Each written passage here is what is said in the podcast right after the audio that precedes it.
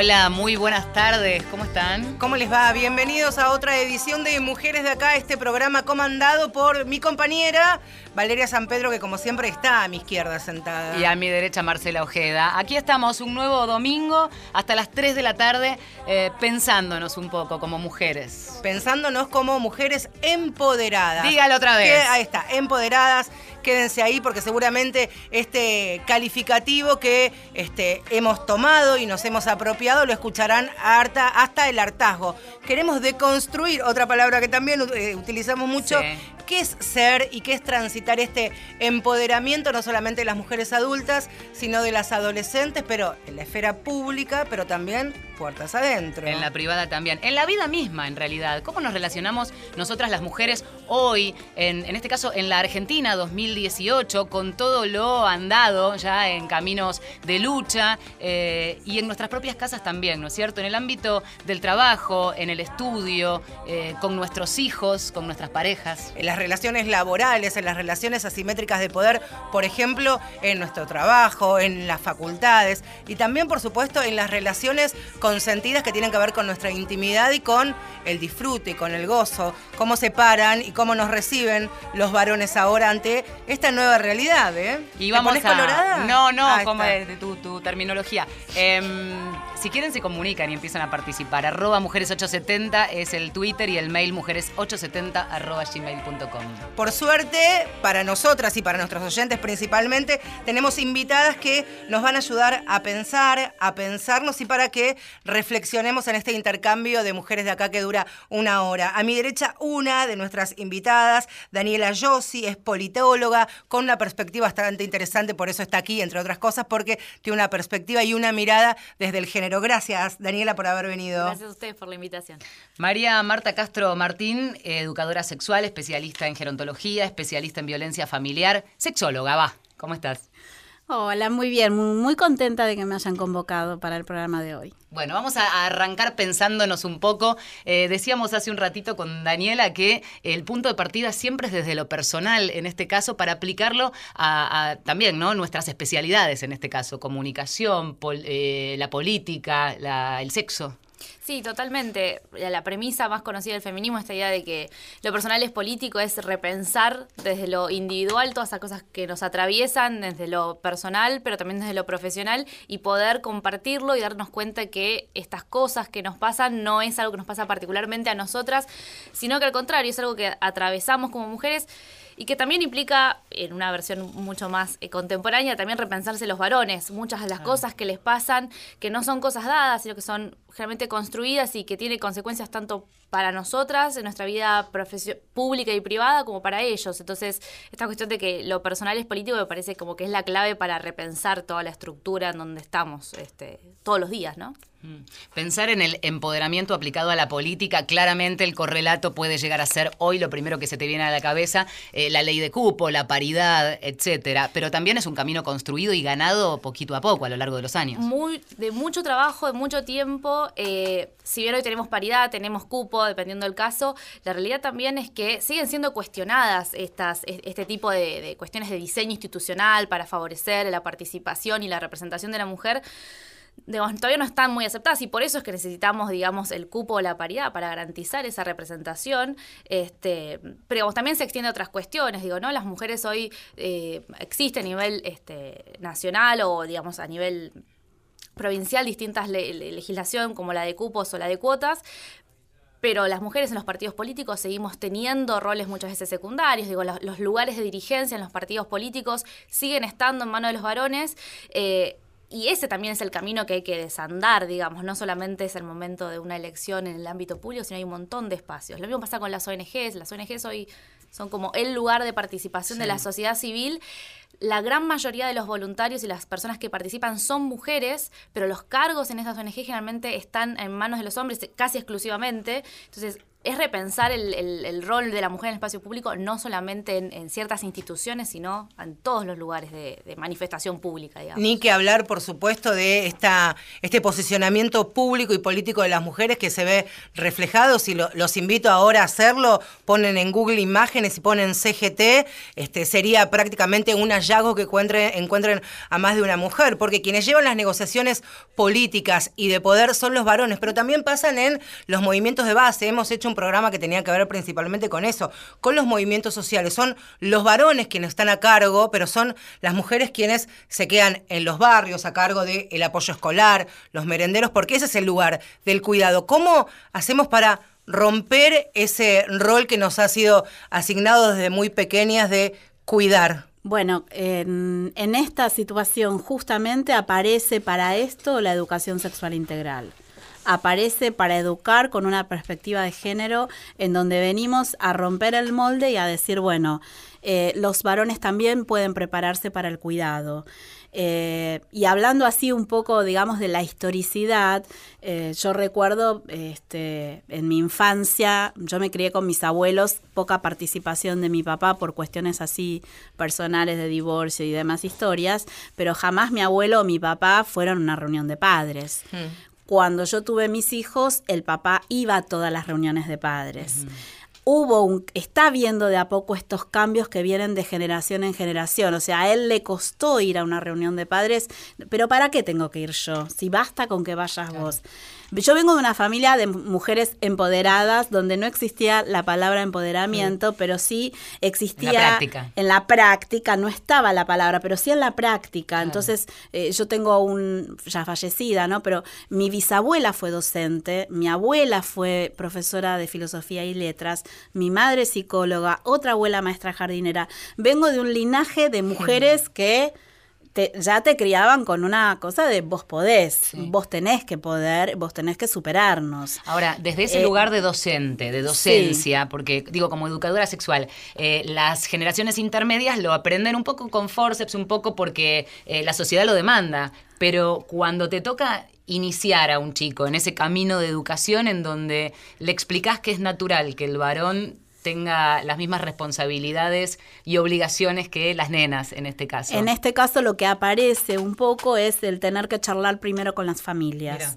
Justamente mañana voy a dar un taller para familias de un jardín eh, de infantes para hablar de la educación sexual integral algo que tendría que estar dándose desde el año 2006 y en este jardín, que no voy a decir cuál es porque me han contratado para ir y yo estoy súper agradecida, por fin abren las puertas a la educación sexual integral. Porque este año desde el Ministerio de Educación, desde la eh, Dirección eh, de Escuelas Públicas y Privados, bajaron que en la agenda de este año tiene que haber tres jornadas abiertas para padres, para mostrar lo que se hizo. ¿Y qué, cómo preparas la clase? ¿Qué se dice? ¿Cuál es el primer contacto con esos papás y mamás? Eh, el primer contacto es contarles de qué se trata eh, la sexualidad. ¿Qué es para vos la sexualidad? ¿Qué se te viene a la cabeza cuando decimos sexualidad? ¿De qué pensás que estamos hablando? Entonces poder también este, desmistificar esto de que no vamos a enseñarles a tener relaciones sexuales. No vamos a enseñar cómo ponerse un preservativo en el jardín de infantes. Vamos a enseñar cómo se llaman las partes del cuerpo, sí, pero todas las partes. No, eso no se toca, sino que vamos a decir el pene de tu compañerito no lo tenés que tocar, ¿sí? O en todo caso, si lo toca, tomar esto como una herramienta para trabajar esto de que, bueno, son juegos sexuales de aprendizaje donde el tocarse tampoco es grave si yo no lastimo al otro. Pero hablamos de afecto, hablamos de valores, hablamos de equidad, hablamos de juegos no sexistas, hablamos de que las tareas de la casa las puede hacer el varón como la mujer. Eh, todo eso es parte de la construcción de la sexualidad. Cuando uno dice la sexualidad es política, bueno, a ver, cuando las primeras docentes que nosotros tuvimos en la República Argentina, las maestras eran la señorita maestra. ¿Por qué era la señorita? Porque tenía que ser soltera por ley. Está, si lo van a lo googlean, lo buscan y por ley decía cuáles eran las características que tenía que tener la docente en la escuela. Entonces, la señorita era señorita de verdad porque no tenía sexualidad con nadie, porque aparte tampoco podía tener hijos ni amante. Y si se ponía de novia, ya estábamos tramitando el que dejas la docencia, porque dejaste de ser señorita. Porque antes el ser señorita también estaba asociado con la virginidad, ¿no? Sí, claro. Un poco era el ser señorita, menstruabas, pero ya si tenías sexo, eh, también eras mirada de otra manera. Creo que la mujer ha tenido este este eslogan de aquella tabacalera de has recorrido un largo camino muchacha muchacha este se puede seguir utilizando y digo eh, yo me emociono mucho porque pienso eh, a la primera marcha de ni una menos fui con mi sobrinita eh, y yo digo, esto era impensado cuando yo era chica, que me llevaran a una marcha. Em, el tema de ganar la calle eh, es fundamental en esto. Yo quería preguntarte, Daniela, de qué manera, eh, pensando también en clave política, desde la calle se pide que este, se cambien, por ejemplo, las leyes, por ejemplo, una política pública. A ver, efectivamente, eh, cambios en políticas públicas, cambios en las leyes, siempre tiene que ver con un proceso institucional. Pero definitivamente la presencia en las calles muestra la presión que hay para que ese cambio sea necesario. Digo, eh, el hecho de eh, la presencia en las calles eh, tiene que ver con también la mujer en el espacio público. Eh, por eso es tan importante en este tipo de marchas, Ni Una Menos, la del 8 de marzo y demás, cuando se les dice a los varones que no es que no queremos que participen, es que no tomen ese rol principal en esa marcha. Y tiene que ver con los espacios que tradicionalmente ocupamos y que la mujer no ha solido tener preponderancia en el espacio público no me refiero a los cargos políticos, me refiero a la calle.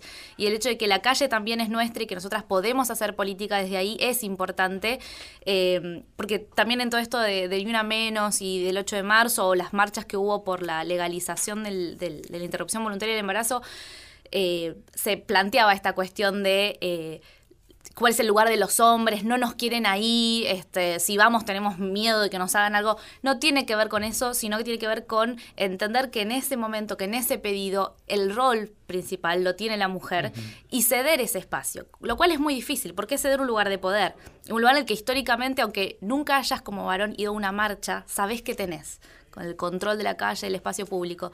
Entonces, eh, lo quería ver con las movilizaciones, con las marchas y las mujeres siendo el, eje de ese espacio es fundamental y no es algo que se haya vivido. Yo fui a la primera marcha de una menos, fui con, mi hermana en su momento. Eh, y este año eh, fui con mis alumnos y, mm, ver a mis hijos. Y yo como, como alumna, cuando estaba en la universidad con 20 años, estas ideas estaban en mi cabeza, no tenía un lugar preciso como para manifestarlo o saber dónde expresarlo. Eh, y esta vez fueron mis alumnos, hombres y mujeres, que me dijeron, vamos a la marcha, ¿querés venir? Necesitamos como este espacio. Entonces, que ellos a los 20 años tengan ese lugar, eh, me parece que es maravilloso, pues yo recién lo pude eh, como experimentar hace poco, digamos.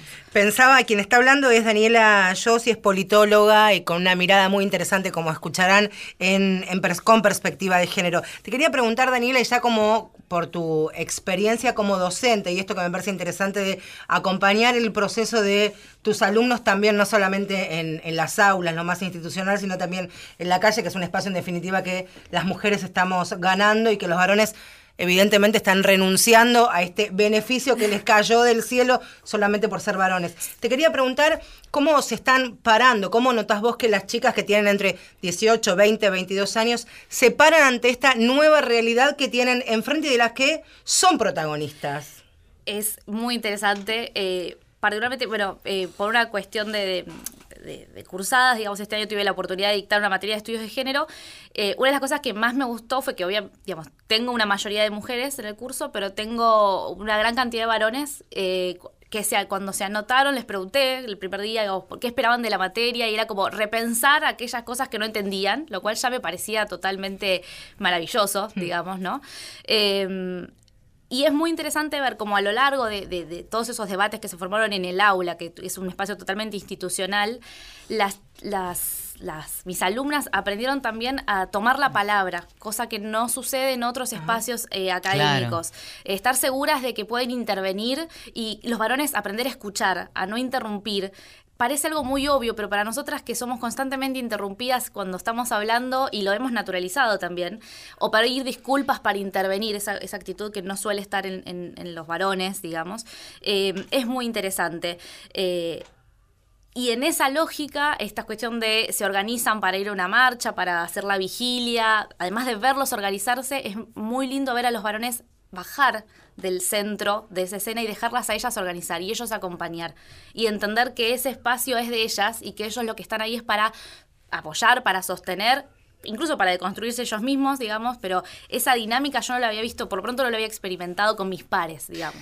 María Marta. Quería decir algo eh, respecto de que vos antes me habías preguntado de, del hombre si está preparado para el cuidado, ¿no? Y en esto de que uno a veces pide quédense en casa cuidando a los chicos, quédense en casa cocinando, quédense en casa. Y esto que vos habías dicho antes, ¿no? De cómo se educa a los varones para también hacerse cargo del cuidado de la gente mayor, de la persona con discapacidad.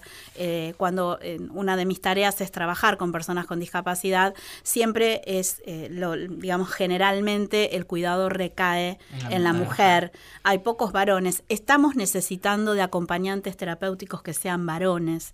Estamos necesitando este, de que haya arteterapistas varones. Estamos necesitando que el varón se involucre más en lo que es salud mental, ¿sí? Eh, pero en lo que es salud mental del cuidado del niño, del adolescente con discapacidad intelectual.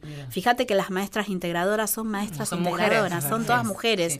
Y, y es importante que los varones se involucren en esto también, porque esto tiene que ver con la perspectiva de género, con decir, el varón también puede ser amoroso, el varón también eh, puede cuidar, puede sanar, eh, puede dar una medicación, puede cambiar un pañal, porque está eh, también esto instalado de que no lo toque un varón, porque no vaya a ser que vaya a cometer un abuso. Este, y, este es un tema en donde eh, poco se habla de que hay mucha mujer que abusa también de sus propios hijos. Es terrible, pero existe. Y por otro lado, hablando del abuso, yo digo, qué felicidad que hoy las chicas cuentan, chicas y varones, cuentan con que hoy los delitos de abuso no prescriben. Eso también es empoderarse y en un ratito vamos a hablar de eso y muchos otros temas. ¿Escuchamos música? A terciopelados, despierta mujer. Despierta mujer, suena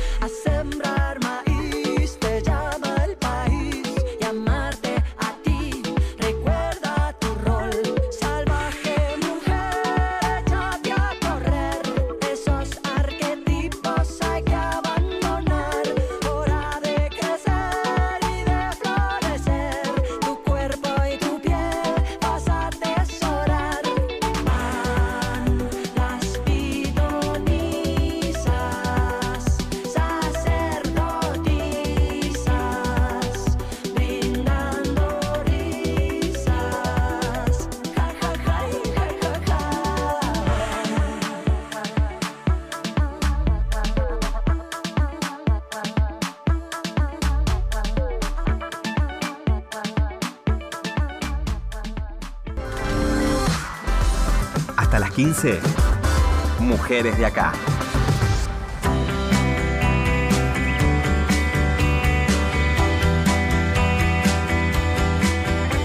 Seguimos en Mujeres de acá hasta las 3 de la tarde. Con invitadas especialísimas porque estamos hablando de nosotras, por supuesto. Qué novedad le estamos dando en esta tarde, en este programa que se llama, ustedes ya saben, Mujeres de Acá. Está María Marta Castro Marín, perdón, Martín, que es profesora de psicología, educadora sexual, sexóloga en realidad, y también una mirada bastante interesante y la compartíamos recién acerca de cómo acompañar personas con discapacidad de cualquier tipo. Este, así que de eso también estamos hablando y de las sexualidades. Y a mi derecha está Daniela Ayossi, que es politóloga con una mirada muy pero muy profunda de género. Y pensábamos eh, al principio del programa, cuando pensamos en la semana este programa, de qué manera empatar algunos temas que pueden llegar a ser hasta, hasta como distinto o pensarse distinto, ¿no? Desde el extremo de las especialidades de ustedes, la política y la sexualidad. Y en realidad no paramos de hablar y de amalgamar todos estos temas, de qué manera este, uno se mezcla con el otro. Yo pensaba, eh, María Marta, cuando eh, hablábamos de el varón corriéndose, dejando determinados lugares, cuánto de esta transición, de esta crisis, eh, puede generar eh, una violencia familiar. ¿Cuánto de esto hay? Mucho enojo. claro que sí. Uno tiene que trabajar muchísimo en esto, inclusive de cómo les habla a las familias y cómo les explica el motivo y el porqué de hacer. Eh, determinadas cuestiones y por qué es importante que el varón de la familia aprenda determinadas cuestiones y eso no lo hace ser menos masculino, porque acá se confunde que si yo hago determinadas cosas voy a dejar de ser varón.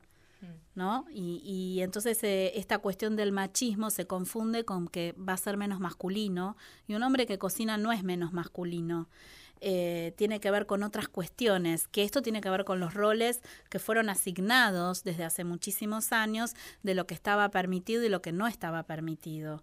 Este, cuando yo hablaba de lo de la señorita maestra, en aquellas épocas muchos directores de escuela eran hombres. La señorita era la señorita de la sala, hasta que después hubo la directora mujer. Pero digo, en general, ¿cómo eh, puede pasar esto de enojarse vos que vas a esas marchitas? Eh, pero acá en casas es lo que yo digo, ¿no? Eh, cómo ayudar a estas mujeres eh, que a veces teniendo el recurso, porque muchas veces a mí, yo soy referente de la red Mariposas Naranjas, que es una red este, que trabaja para la prevención de la violencia hacia la mujer y hacia los niños. Este, de acá de Buenos Aires, la referente soy yo. Em, vos ves que las mujeres les damos todos los recursos, dónde llamar, cómo actuar, qué hacer, qué accionar, qué material hay de lectura, con qué ley tiene que ir en la mano, qué hacer, y se queda en la situación de la violencia. Y te dicen, pero escúchame, y al final le gusta y se queda porque le gusta. Y no entienden de que en realidad hay toda una cuestión también que es eh, lo emocional, lo económico, eh, el, digamos, el, come coco de que te dicen que no servís, que no valés, que sola no vas a poder, callate vos. Y eso va eh, erosionando la personalidad. Y lo peor de todo es que esto hace que la mujer muchas veces se vuelva violenta con sus propios hijos, porque descarga la violencia en ellos. Y después son niños que vos te das cuenta que sufren de violencia por los dibujos que hacen en la escuela o por cómo tratan a sus propios compañeritos. Pero digo, la, raíz violenta del macho, corriéndonos del rol de la mujer, puede este, tener que ver con eh, no querer resignar ese lugar de poder que hoy la sociedad empuja a que ellos resignen un poco y se manifiesta de manera eh, violenta eventualmente. Hablando con, digamos, con distintos varones, tenés como varias miradas. Algunos realmente no quieren soltar el poder, porque además si perdés el poder, también vas a perder el poder económico, porque... Y sexual. Pensemos en esto. bueno, eh, y por otro lado tenés los otros que dicen, bueno, háganse cargo de todo. Mira, sin ir más lejos, dos historias te voy a contar si quieren algo así de lo personal, si les interesa. Sí, obvio. Sí, claro. el otro día este, un señor me invita a comer y yo le digo, bueno, por mis horarios, por mis tiempos, por mi situación, le digo, bueno, ¿qué te parece si vamos a tal lugar que a mí me quedaba cómodo? Y él tiene auto, entonces yo pensé, bueno, me queda cómodo, que venga con el auto, a donde vos quieras, mi amor. Bueno, entonces si es a donde yo quiera, elijo ahí. Y cuando elegí ahí, este, me dice, pero ¿por qué te preocupa tanto el lugar? Y mira, por una cuestión de comodidad, de cercanía, qué sé yo, viste, prefiero ir ahí, que me queda más cómodo y no tener que tomarme un colectivo, un taxi. Este, bueno, entonces, este, si yo elijo el lugar, pago yo. Si elegís el lugar vos, pagás vos.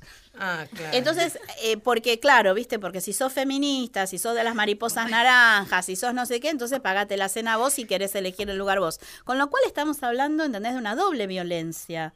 Porque es, ya no te voy a tratar con cortesía y además, si te querés hacer la canchera, págate la cena. Y bueno, viste, si me voy a pagar la cena, me quedo en mi casa, Mejor salgamos. Medio kilo de helado, zamballón, dulce de leche, Netflix. ¿sabes qué? Un, un habano, un rubio, lo que vos quieras, y sabés que Y nos vemos en Disney. exactamente, lo que yo Claro, pensé, nos vemos en. Disney. ¿Por qué? Porque primero era toda la amorosidad del mundo y vamos a donde vos quieras mi reina, cosa que yo no tolero, ni mi reina, ni mi princesa, ni El todo eso. mí es el problema, El mí, ¿no? El mí. exactamente, el mi el mí. Y que después te salga con un domingo 7, como decís, bueno, menos mal que me lo dijo antes de la segunda salida, porque solo había ido a tomar un café yo. Ay. Ya venimos. En, un ratito nada más vamos a hablar con algo que eh, durante estos días previos al programa intenté ir amoldándola a Valeria San Pedro porque vamos a hablar de nuestros momentos de disfrute y de gozo, Valeria. Dale. No los nuestros, tuyos No tengo míos, problema. De manera, Podemos- podemos de manera separada. Podemos sumar este. el- Queremos hablar con las chicas. El libro, el libro de Luciana Pecker, Putita Golosa. Marcela Ojeda y Valeria San Pedro. Mujeres de acá, tercera temporada, en la radio de todos.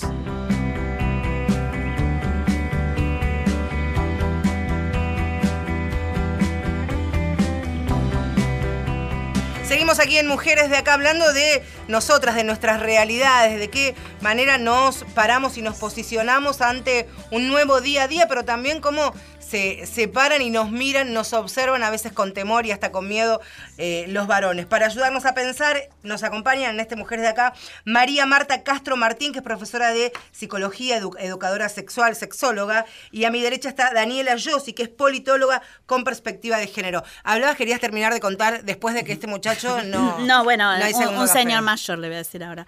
Este, no, quería contar otra otra anécdota eh, de hará ya unos años. eh, un, un muchachito que en ese momento tendría unos 23 años viene a consulta eh, porque estaba como muy asombrado de que no puede ser que me esté pasando esto. ¿Qué le Pero, pasaba? ¿Qué le pasaba? Tenía relaciones sexuales con las chicas y se encontró con una chica que le dijo, no, vos ponete así, vos ponete allá. El que dirige eso es el hombre. Te dijo tu Él. paciente, claro. Y yo le digo, no, para, ¿por qué pensás que es? Porque sí. ¿Qué clase de mujeres si ella dice dónde me tengo que poner yo? Ahora, eso devela claramente eh, es- ese aprendizaje, ese bagaje y la formación de ese varón. Pero si lo trasladamos a lo que hoy venimos planteando, a esa realidad con la que nos encontramos las mujeres cuando eh, queremos coincidir o empezar una relación con un varón, ¿y qué le pasa a los varones? Porque este es un aprendizaje conjunto también. Y bueno, de eso se trata justamente cuando vienen a la consulta, en este caso por cuestiones de sexualidad, es eh, qué me pasó a mí que no le pude decir yo que soy yo el que tiene que... No, le digo, ¿sabes que lo que te pasa a vos? Le digo, es que estás criado de una manera y ahora que ya sos, estás entrando en la adultez, te encontrás con que las mujeres están, eh, digamos, eh, haciéndose cargo de su sexualidad y entendiendo que ellas también se pueden mover y posicionar en los lugares donde a ellas les gusta sentir placer. Y que no sos vos el que dirige la orquesta, que es de a dos.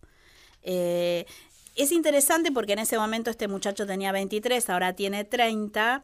Y, Sigue yendo a terapia. y, y está de novio con una chica que vino del interior, que es más sumisa, que, eh, o sea, mm, pudo acomodarse a otro estilo de mujer, porque pensemos esto también, chicas, no todas las mujeres tenemos la valentía o, o este poder de decir, bueno, me planto y si te gusta bien y si no te gusta, nos acomodaremos en la medida de mis posibilidades, ¿no?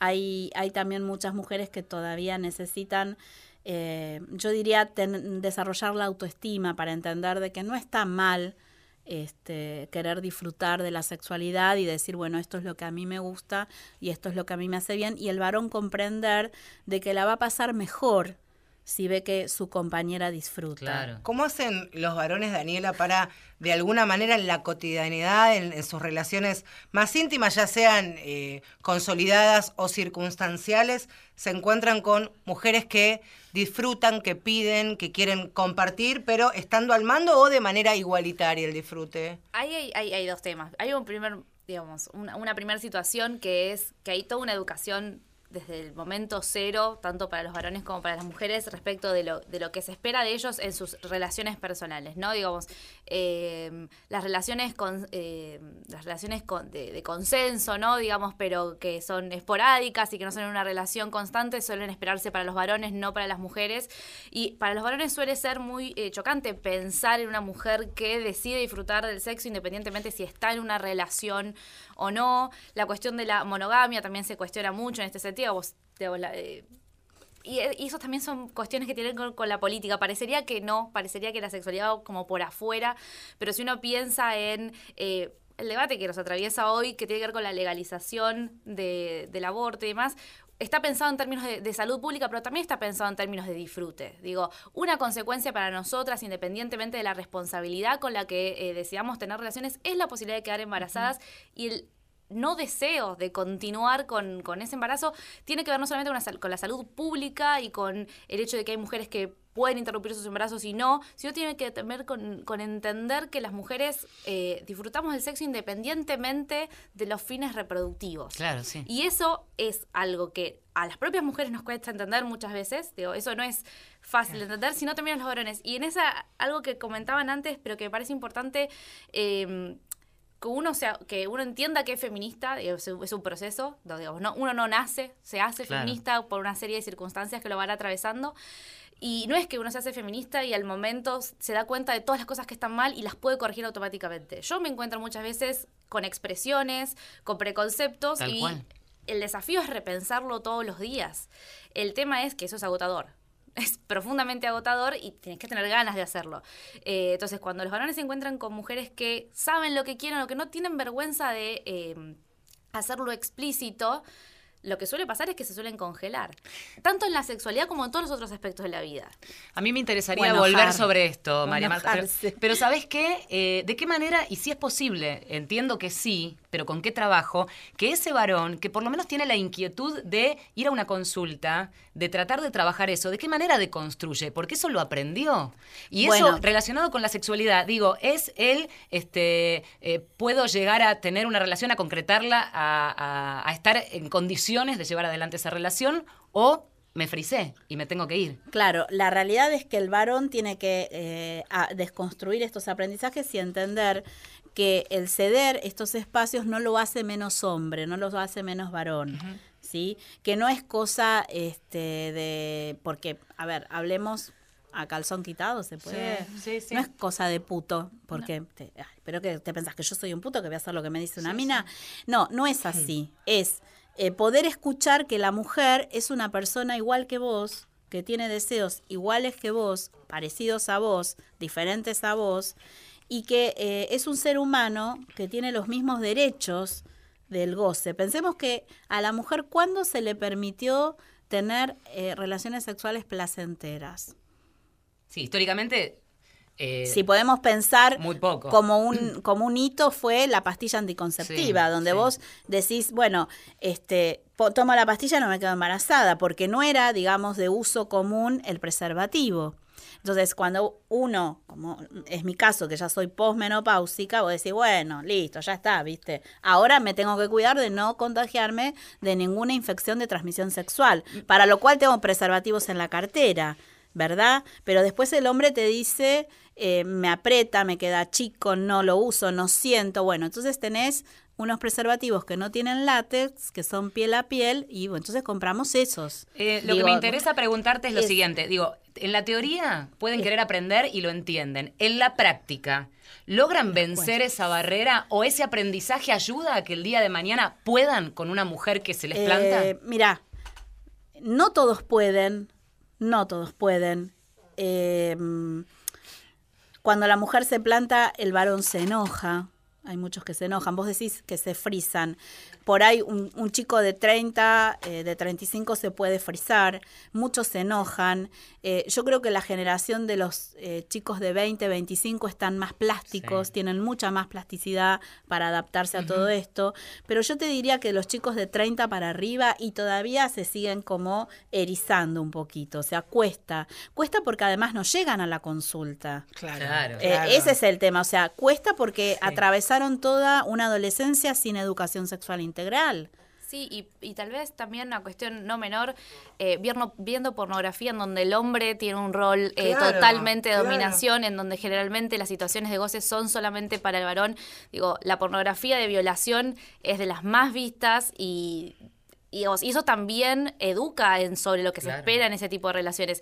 Y una, una pequeña observación respecto a esto de la sexualidad y del goce, eh, de los varones que dicen, bueno, no, no quiero seguir órdenes porque ¿qué hace eso con mi masculinidad? Digamos, esa heteronorma está ahí Sí. presente y esa heteronorma también afecta el el goce de las mujeres que no son heterosexuales. Y pensar, eh, digamos, la homosexualidad femenina simplemente como algo que erotiza al, al varón, pero no para el goce de esas mujeres que están, que están en esa relación. Digo, por, y, a- y acá se replica algo que, que- que está presente en el movimiento feminista y el movimiento LGBT, que es que las lesbianas son el uno de los conjuntos más invisibilizados Total. al interior de esa comunidad respecto de los distintos tipos de opresiones que viven, que no digo que sean más terribles ni menos terribles que los de, digamos, ese, ese, ese conjunto, pero que son invisibilizadas. Y eso tiene que ver con que la mujer que no es heterosexual no sirve a un sentido este, Social. social Sí. y si y, digamos y esa heteronormatividad eh, o esa en todo caso esa homosexualidad si no está pensada para el disfrute del hombre eh, tampoco sirve no Entonces, bueno, si también- uno lee la historia de la sexología y, y la historia,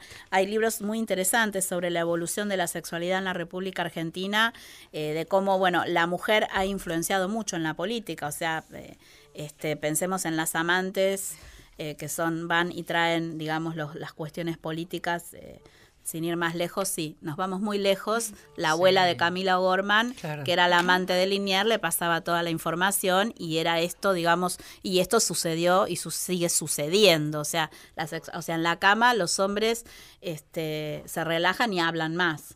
Y ahí se saca mucha más información, o sea, es más fácil pedir algo Era en eso, ese momento. eso, Ese era era, el eso, detalle. qué Pero lo que digo es, tarde esto que vos estás lados. diciendo, ciertamente, como la mujer lesbiana no está, digamos, enfocada en hacer gozar al hombre, está por fuera, como vos bien decís, porque muchas veces, va, muchas, eh, o sea, históricamente la sexualidad estuvo planteada primero para la reproducción, no importa, querida, eh, lo importante es que le des un hijo y una vez así el matrimonio se asienta. Te digo mensajes así que recuerdo claro. de sí, chiquita sí, yo, ¿no?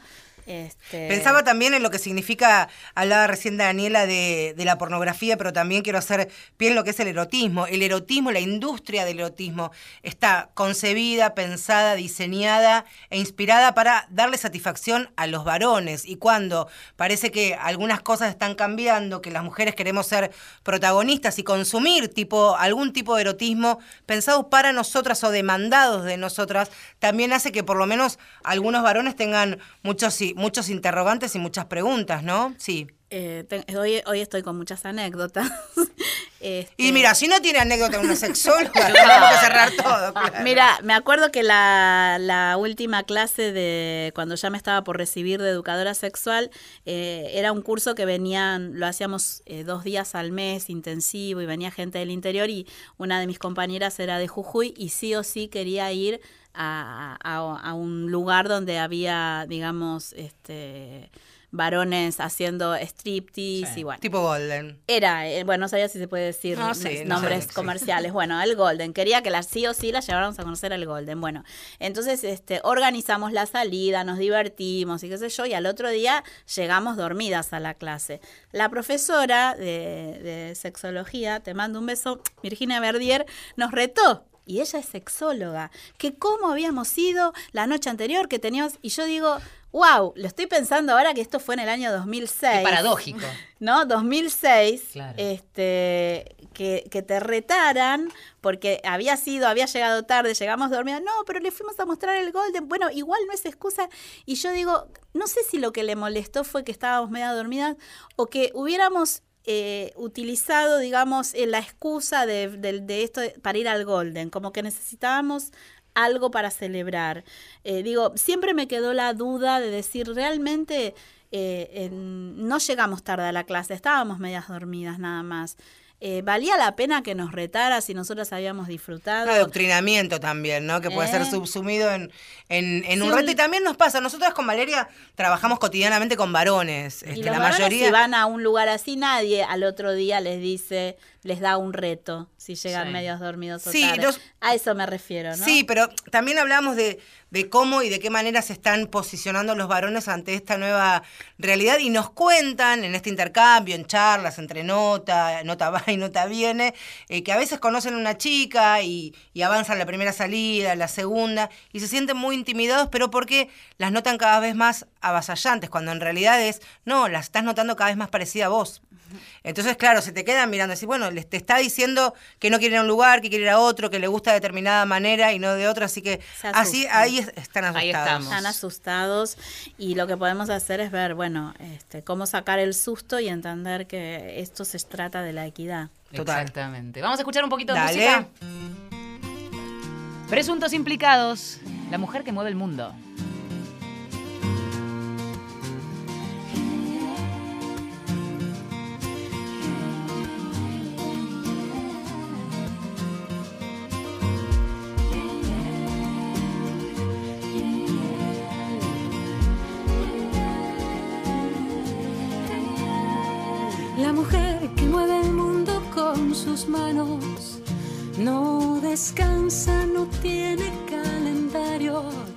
Hace girar el día su compás y hace feliz de tanto como da. La mujer que mueve el mundo con su cuerpo es tan joven que no entiende de sexo y tiene mil colores en la piel tiene mil dolores en su ser deseos por cumplir. Por ejemplo ser feliz. La mujer que mueve el mundo con su boca no se deja milanar por la derrota. Y habla y tiene tanto que decir. Y habla hasta encontrar la solución. Confiesa su temor y su pasión para sobrevivir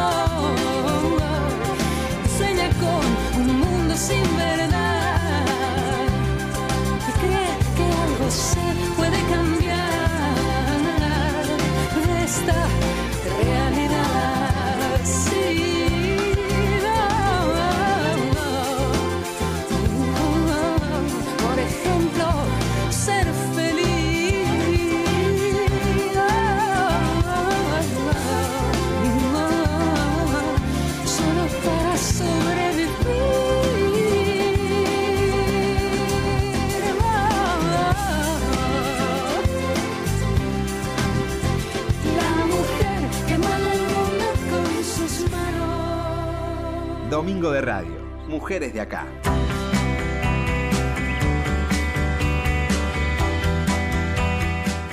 Si supieran todo lo que hablamos en los minutitos que dura el tema musical. Seguí, ahora habla, dale. No, no, dale, estoy Bueno, tomando no, una de las cosas que veníamos hablando es eh, la siguiente, que me gustaría retomar.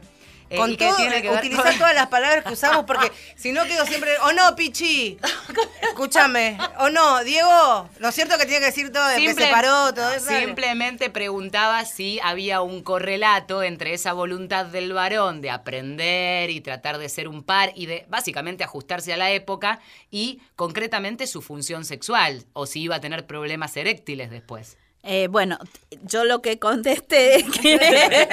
Qué sutil que estuvieron. Claro, muy bien. yo lo que le dije es que, bueno, eh, desde lo biológico es mucho más fácil que un chico joven pueda sostener su erección, este, no tanto así, ya a una persona de 40, 45 le puede llegar a costar un poco más.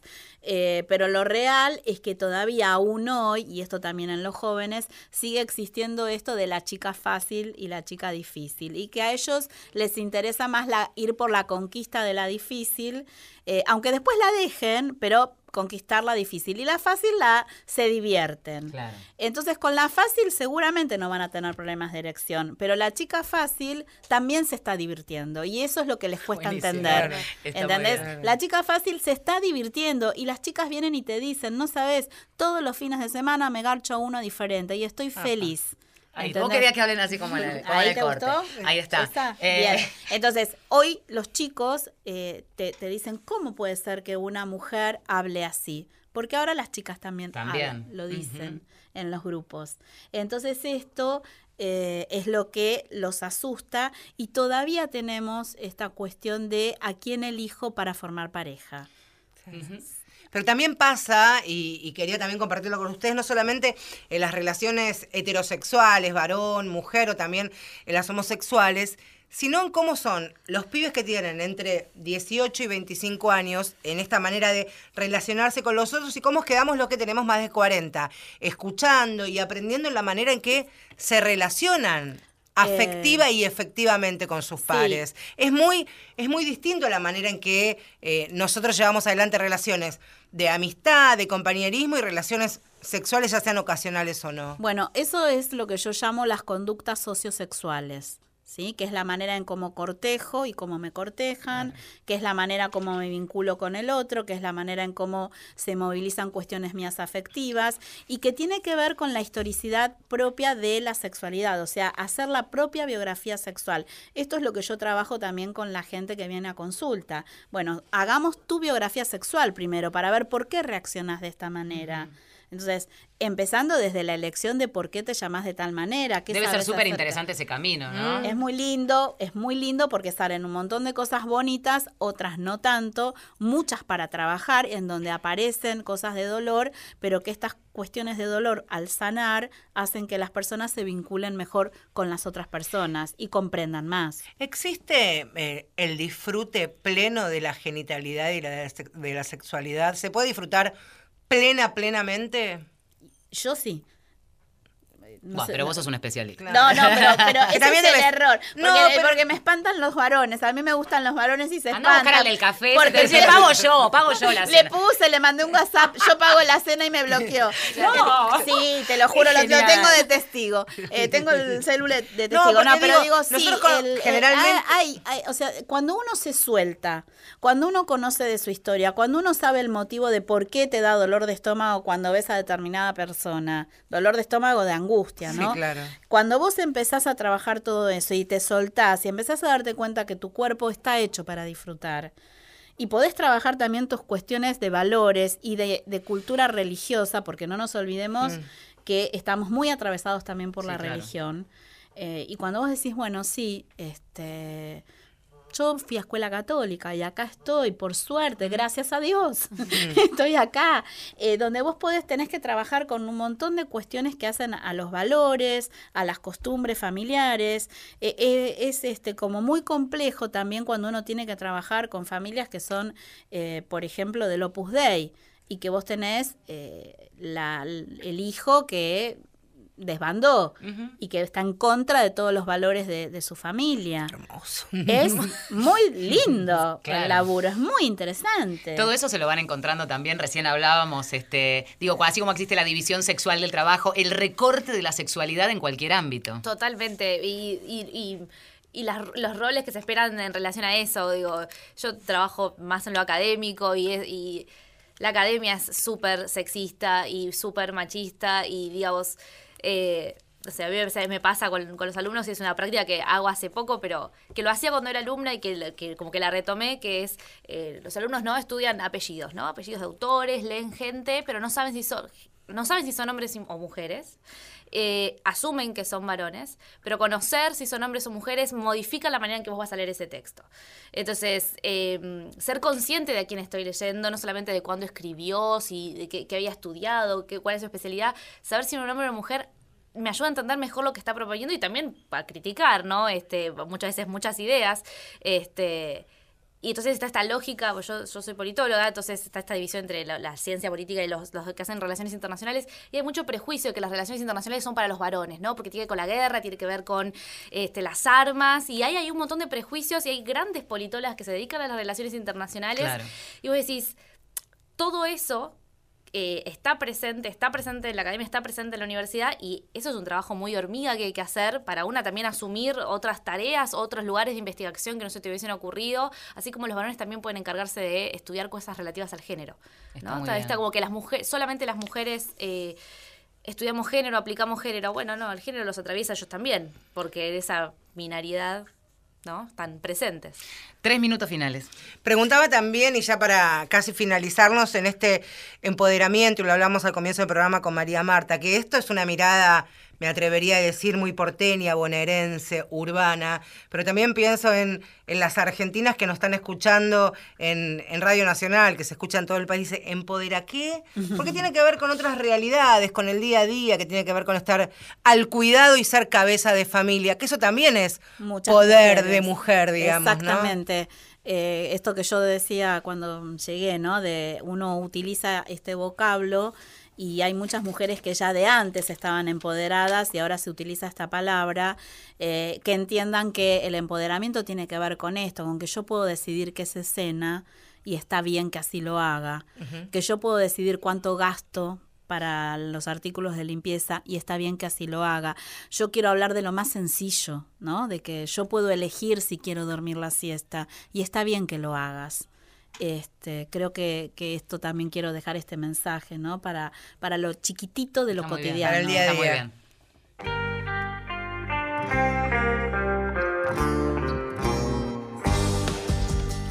Y así estamos llegando al final del programa. Bueno, hemos, hemos aprendido. Misión Sí. cumplida, No, yo- cumplidísima. no, ahora se queda acá María Marta y me hace la biografía sexual. ¿Tenés media ¿A vos, horita más? a vos te gustó Quiero, eso, ¿no? obvio, vos Yo no. me iba a hacer la carta astral, no. te invito a hacerte la biografía. Qué boluda que soy. La carta astral les quería regalar. Nos operó técnicamente Diego Rodríguez, nos produjo durante la semana Inés Gordon, nos puso al aire el querido Néstor Borro. Aquí están y les agradecemos por haber venido. María Marta Castro Martín, Daniela Yossi, gracias, ¿eh? Gracias Un placer. Ha sido un gusto conocerlas. Las ha acompañado Silvana, que es amiga de, de María Marta. Y a vos, Marcelo Ojeda. Y a vos, Valeria San Pedro. Aquí nos vamos a encontrar como cada domingo a las 2 de la tarde cuando digan que comienza. Mujeres de acá. Lo que dejaste no es para mí. No vas a